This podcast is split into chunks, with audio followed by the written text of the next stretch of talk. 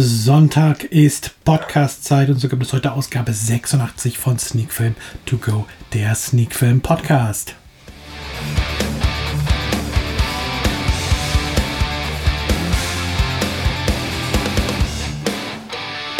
Heute bespreche ich den Film Das Leben meiner Tochter von 2019.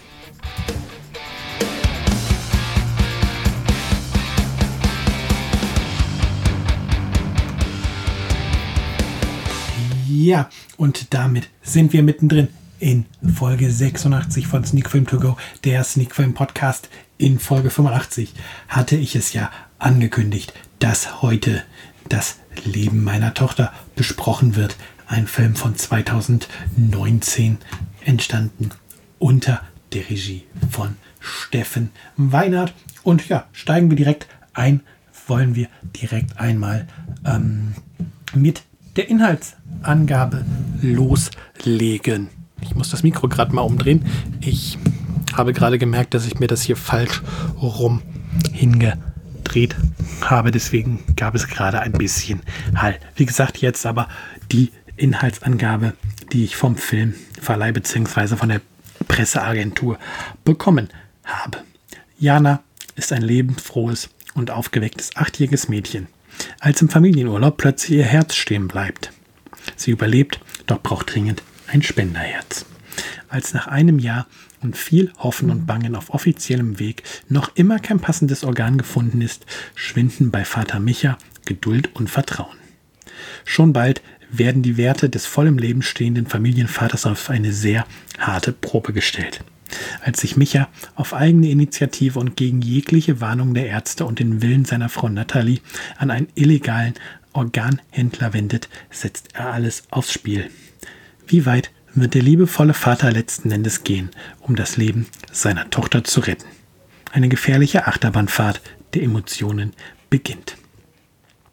Ja, die, diese Inhaltsangabe fasst ziemlich gut zusammen, worum es in diesem Film geht und Achterbahnfahrt der Emotionen trifft es dabei auch ganz gut, wenn es darum geht, wie der Film auf einen wirkt oder genauer gesagt, wie der Film auf mich persönlich gewirkt hat. Der Film ist ziemlich ruhig erzählt und tatsächlich auch bis zu einem gewissen Punkt oder leider auch bis zu einem gewissen Punkt vorhersehbar, aber dennoch packend. Und ja, gerade wenn man selbst Kinder hat, nimmt die ganze Geschichte einen extrem mit, wenn es da um Leben und Tod geht. Und man fragt sich in gewisser Weise, wie man selbst in solchen Stresssituationen oder in so einer Stresssituation vielleicht reagieren würde und ob man ähnlich weit gehen würde wie Micha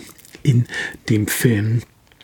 Und ja, auch wenn das Erzähltempo sehr langsam ist und ja, es ist immer blöd, wenn man sagt, es passiert nichts, weil im Film passiert immer was. Ähm, sagen wir es anders, aber auch wenn die Handlung immer nur kleine Schritte vorwärts macht, hat man nie das Gefühl, dass der Film Längen hat oder dass man das Interesse an den Figuren und ähm, dem Thema verliert. Es hilft sicherlich, zumindest empfinde ich es so, dass die Tochter, also Jana, gar nicht so im Mittelpunkt steht. Sie taucht in diversen Szenen immer wieder auf, aber eigentlich steht halt Micha als Familienvater im Mittelpunkt der Handlung und ist die Hauptperson und agiert halt auch die meiste Zeit mit den anderen Charakteren. Ähm, so umgeht man ein wenig die Gefahr, dass man hier einen Kinderdarsteller hat, der der Rolle vielleicht nicht ganz gewachsen ist. Wenn aber Jana auftaucht und es gibt ein paar Szenen, die einen dann wirklich berühren, das ist jetzt kein wirklicher Spoiler, aber wenn ich sage trotzdem mal Spoilerwarnung, weil es Szenen der Handlung verrät, wenn Jana zum Beispiel im Krankenhaus sich aus der Bibliothek ein Kinderbuch über den Tod geholt hat und begründet, warum sie es liest, ähm, ja, dann berührt das einen. Das kann Jana, also die Schauspielerin von Jana, auch tatsächlich gut transportieren. Und ähm, trotzdem bin ich froh, dass man hier sie nicht komplett in den Mittelpunkt der Handlung gestellt hat und sie nicht in jeder Szene dabei sein muss. Wen es interessiert, Jana wird von Maggie Valentina Salomon gespielt, vermutlich dann auch hier ihre erste Filmrolle, beziehungsweise ebenfalls 2009 ist oder war sie in Danowski Blutapfel zu sehen. Sagt mir nichts, wird auch ein Fernsehfilm werden. Ja, wie gesagt, da hat man eine Figur, eine, eine Schauspielerin gefunden, eine Kinderschauspielerin, die die Rolle gut spielen kann. Aber ich denke, wenn sie mehr im Fokus wäre, was die Geschichte angeht, wäre es daran gescheitert, dass man ihr das kranke Kind nicht komplett abtaucht. Aber so hat hier der Regisseur einen guten Weg gefunden, um das zu umgehen. Ja, wie gesagt, ähm, im Mittelpunkt steht ja eigentlich Micha, der Vater von Jana. Der wird hier gespielt von Christoph Bach und ähm, war in diversen Tatorten schon zu sehen in der TV-Serie Charité zum Beispiel auch. Ähm, in einem Film, den ich auch bei mir im Blog schon besprochen habe, über Fußball. 66, 67 Fairplay war gestern, hat er auch mitgespielt und ähm, ja, von der ersten Minute an, wo ähm, der Herzfehler bei Jana festgestellt wird, kauft man ihm die Rolle ab. Man merkt, wie aus, also man merkt ihm und, oder wie er spielt halt tatsächlich an, wie er schafft es zu transportieren, wie dieses Familienidyll ein wenig auseinander bricht ähm, an der Krankheit der Tochter. Und ja, auch vor dem Hintergrund, dass halt seine Frau mit einem zweiten Kind nochmal schwanger ist und das macht die Sache ja auch nicht leichter. Und ja, man merkt, wie er mit Fortschritt, mit fortschreitender Krankheit, damit je länger man auf das Spenderherz wartet oder je länger äh, Micha und seine Frau auf das Spenderherz warten, wie immer mehr die Anspannung wächst, ähm, ja, wie immer mehr die Verzweiflung hochkommt, weil er seiner ähm, Tochter nicht selbst helfen kann. Und ja, man kann halt auch total nachvollziehen, warum er diesen Schritt geht, ähm, einen Organspender auf illegalem Weg zu finden, beziehungsweise ja das Organ auf illegalem Weg zu finden, den, den Spender ja noch nicht mal. Ähm, und ja, egal wie viel es kostet und auch wenn es für ihn quasi ewige Verschuldung bedeutet und ja, allen Warnungen zu trotz macht er es dennoch und all diese Zerrissenheit transportiert Christoph Bach dabei auch wirklich gut und das macht viel, viel, viel ähm, vom Film aus und dass man dran bleibt und das ist ein Pakt und dass man jetzt mitfiebert, also nee, es ist nicht richtig mitfiebern, aber man fühlt mit Micha und seiner Frau mit und natürlich auch mit ähm, Tochter Jana und das ist ein Verdienst von Christoph Bach, aber das ist auch ein Verdienst von der Darstellerin, der ähm, seine Frau verkörpert. Da finde ich jetzt nur leider gerade nicht genau, wer es ist, weil es ja auch nicht bei EMDB aufgeführt ist. Äh, doch, haben wir hier gefunden. Alvara Höfel spielt auch halt Janas Mutter sehr, sehr gut und ähm, ja, schafft es auf sehr. Der Film ist sehr oft, mit seiner ruhigen Erzählweise schafft er auf jeden Fall das, was er auf jeden Fall auch erreichen möchte. Er möchte natürlich für das Thema Organspende sensibilisieren. Und ja, der Filmstart ist deswegen sicher auch ähm, ganz bewusst gewählt. Am 1.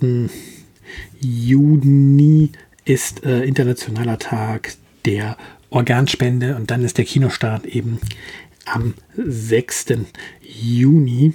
Und ja, wie gesagt, kommt halt kurz nach diesem ähm, Tag der Organspende in die Kinos so, dass dann natürlich auch so ein bisschen der thematische Zusammenhang Zusammenhang hergestellt werden kann. Und das ist tatsächlich sicher nicht verkehrt und eine recht gute Entscheidung, diesen Weg zu gehen. Und ja, ähm, vielleicht ähm, schafft es der Film ja, dass der ein oder andere sich auch einen Organspendeausweis anschafft und so selbst Leben retten kann. Und ähm, man halt nicht oder man, man halt dadurch vielleicht auch verhindern kann, dass Eltern in die Situation kommen, wie es jetzt die fiktiven Eltern in das Leben meiner Tochter ähm, in die Situation, die die fiktiven Eltern dort gekommen sind, dass dadurch halt verhindert werden kann, dass man selbst Organspender wird. Und mich hat der Film sehr berührt und tatsächlich hat mich das Finale auch in gewisser Weise etwas, ja,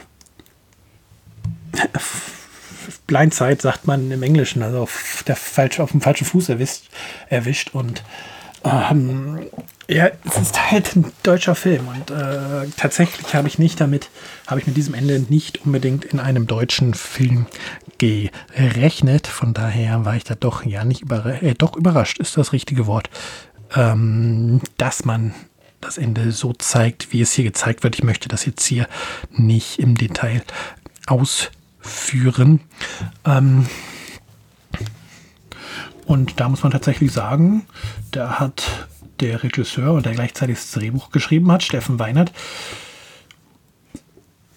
es auf jeden Fall verstanden, ähm, dass man den Zuschauer auch mal, auch wenn es vielleicht jetzt ein wenig das Ende hm, nicht spoilert, aber doch erahnen lässt, aber dass es der Zuschauer schafft, im Finale den Zuschauer ein wenig zu schocken. Ähm, ja, wenn man sich um mal ein bisschen auf, den, auf die Randdaten zu kommen, weg vom Inhalt des Films anguckt, was jetzt Steffen Weinert bisher gemacht hat als Regisseur.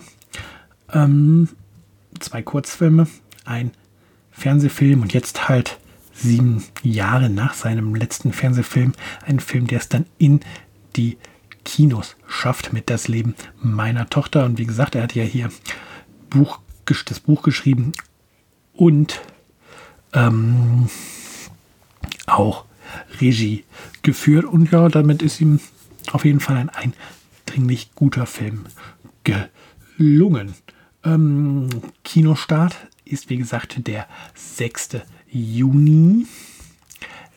Das läuft unter dem Genre Drama. Da passt es auch perfekt rein. Ich versuche gerade noch rauszufinden, was die FSK des Films ist. Das kann ich jetzt hier weder in der Pressemitteilung noch in der IMDB finden.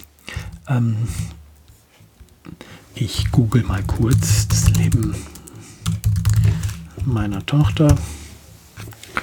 Ob es denn schon durch die FSK durch ist. Er müsste aber eigentlich Camino Film klicke nochmal drauf, ob die Webseite da mehr Informationen hat. Ja, da haben wir ein bisschen mehr Informationen. FSK hat der Film erhalten und zwar ist der Film ab zwölf Jahren dann freigegeben. Wie gesagt, Kinostart, ich wiederhole es noch einmal, 6.6.2019 und das Ganze läuft dann inklusive Abspann 92 Minuten. Ja, fehlt eigentlich nur noch eine Wertung. Ich würde hier auch mal ganz lockerflockig 8 von 10 Punkten vergeben. Wird es damit wahrscheinlich auch in meine Letterboxd-Liste tolle deutsche Filme schaffen, genau wie der Film letzte Woche ja auch. Der wird es dann sogar in die Dokumentationstop-List schaffen, der Berlin Bouncer. Aber 8 von 10 Punkten damit guter bis sehr guter deutscher Film. Ähm, sicher nichts wenn man einen fröhlichen Abend im Kino verbringen möchte, sondern man muss sich schon darauf einstellen, nicht unbedingt breit grinsend aus dem Kino zu kommen, wenn man sich diesen Film angeschaut hat.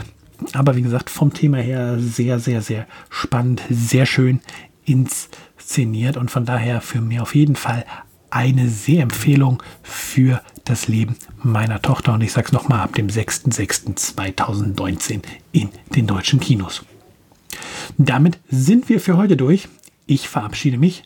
Ich danke fürs Zuhören und dann hören wir uns hoffentlich nächste Woche wieder zu einer neuen Ausgabe von Sneak Film To Go, der Sneak Film Podcast. Macht's gut, habt eine schöne Woche.